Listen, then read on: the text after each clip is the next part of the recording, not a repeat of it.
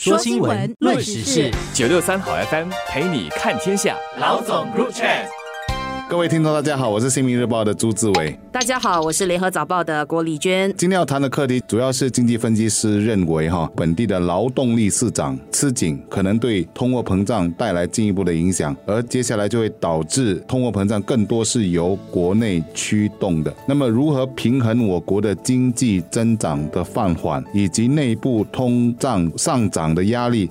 是接下来我们必须要应付的挑战。简单一点来说，哈，就是让一般的老百姓的薪水能应付通胀带来的问题，不至于对于生活的一些必需品觉得太贵，以至于饿了肚子。谈到通货膨胀的时候，其实它计算的是物品和服务的价格在一年内大概是涨了多少。比如说，我们说五月份的通胀是百分之五点六，那其实就是跟去年的五月相比，今年的物价高了百分之五点六，也就是说，你的钱包其实是缩水了的意思。那每个国家呢，用来衡量货物价格的那个一篮子的货品其实是不一样的。新加坡衡量的主要有食品、服务、零售商品、电费和煤气费等等。但我相信大家最关心的就是日常生活中的食品和电费的通胀到底是多少？那那为什么会造成这个通胀的情况？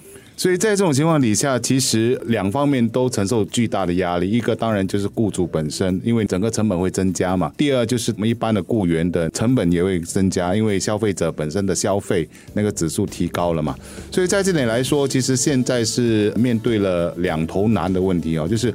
第一，我们要怎么样更好的把物价给控制下来？第二，当然就是我们一定要有想办法为我们的工人增值，让他们的薪水能够增加。薪水增加是最好能够抗衡通胀的方法。只要你的薪水增长幅度高过于那个通胀的那个幅度的话，那也就是说你就能够应付这次的那个通胀。那刚才志伟谈到的工资和通胀其实是息息相关的。那怎么说呢？企业为了解决人手短缺的问题，那你只能把提高薪水来抢员工，那就造成了工资上涨的压力。因为这样子的情况，一些企业可能就生存不了，而得结束营业了。或者呢，就是提高成本，把这个成本转到给消费者，那就代表物价会跟着上涨。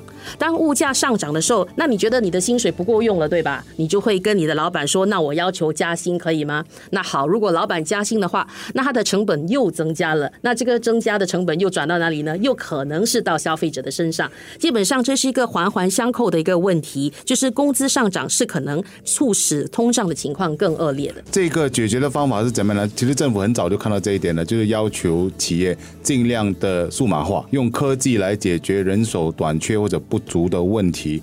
可是我们当然也看到，目前市场上其实是有一些企业，比如说，呃，新民知道前几天就报道说，有两家面厂面对结业的问题。那面对结业的主要是因为它的成本出现问题。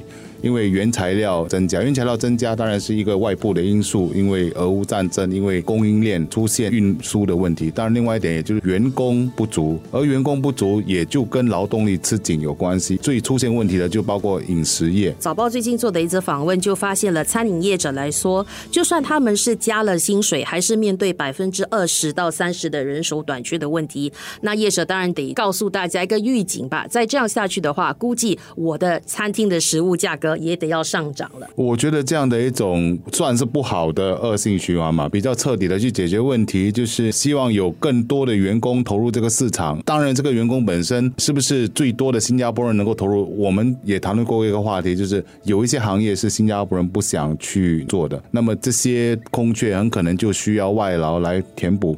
填补的那个情况，接下来人力部也会调高我们的那个 S 八跟 E 八的门槛哈。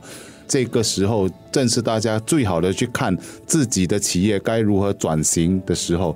就是真的要痛下决心，说要把那些可以减少人力的这个部分，尽量的减少，用科技来代替。那在这样一个通货膨胀大涨的环境，那消费者能够做什么？其实我的建议是，大家如果遇到一些商家是毫无理据的漫天涨价的话，那我们作为消费者，其实应该以集体的方式来维持自己的权益，就拒绝光顾这家店或者这个摊位，抗议这样子无理的涨价行为。政府其实都有设立这样的平台，就是。让公众揭发他们认为不合理的上涨哦，而当然报纸，比如说《新民日报》也常常有报道说，诶，一些东西起价的太厉害，或者起价的厉害，是不是起价的太厉害？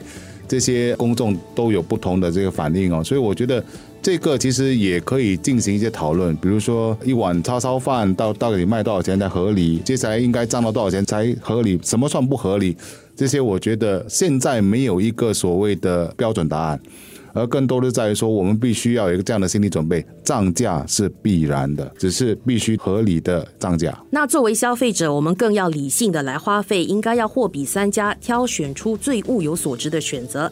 开支方面应该谨慎，这样才能一起共同缓解通胀的冲击。谈到这一点，主要是因为有一个因素叫做通胀的预期。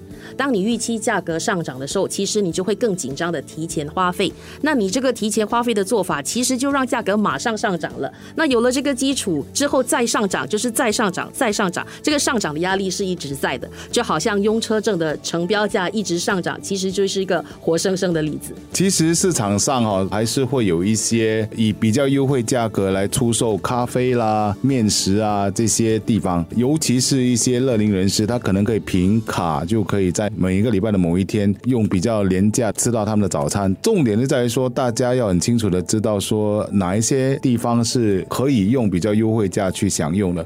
现在的重点在于说，我们要做一个理智型的消费者，这个也是抗通胀的一个最好的方法。